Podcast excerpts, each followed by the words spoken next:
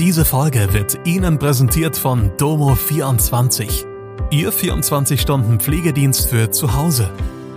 Heute noch die Unterstützung finden, die Ihre Liebsten im Pflegealltag benötigen. Besuchen Sie uns gleich unter www.domo24h.de.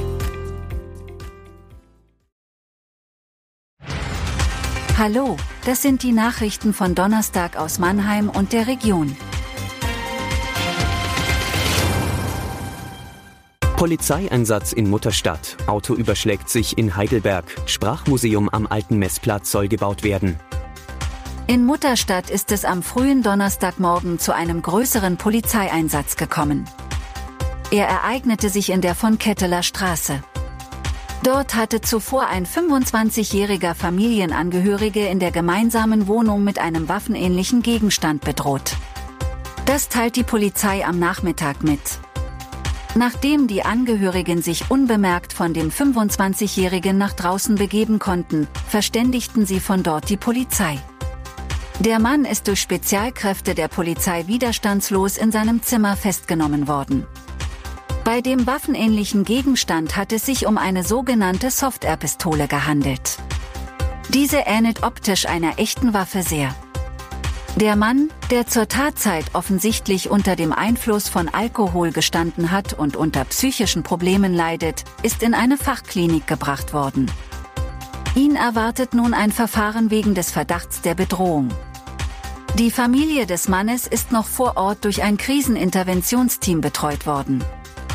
Weder der Täter noch die Familienangehörigen sind verletzt worden. Bei einem Verkehrsunfall in Heidelberg sind am Donnerstagmittag zwei Menschen verletzt worden. Nach ersten Angaben der Polizei ist gegen 11.30 Uhr der Fahrer eines BMW am Brückenkopf der Theodor-Heuss-Brücke aus noch ungeklärter Ursache gegen einen Ampelmast gefahren. Daraufhin hat sich sein Fahrzeug überschlagen. Der Ampelmast ist dabei komplett aus der Verankerung gerissen worden.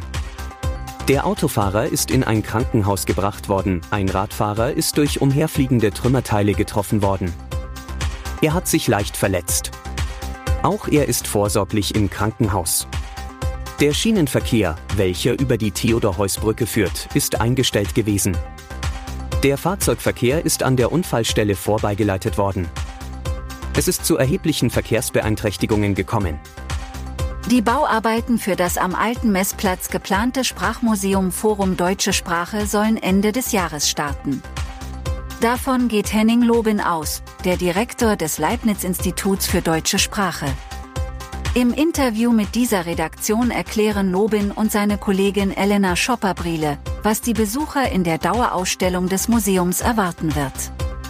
Neben dieser Ausstellung soll es auch einen kostenfrei zugänglichen Erlebnisbereich für Kinder geben. Das Institut wird das Museum betreiben. Die Klaus Tschira Stiftung baut das Gebäude und wird es, gemeinsam mit der ersten Dauerausstellung, dem Institut schenken.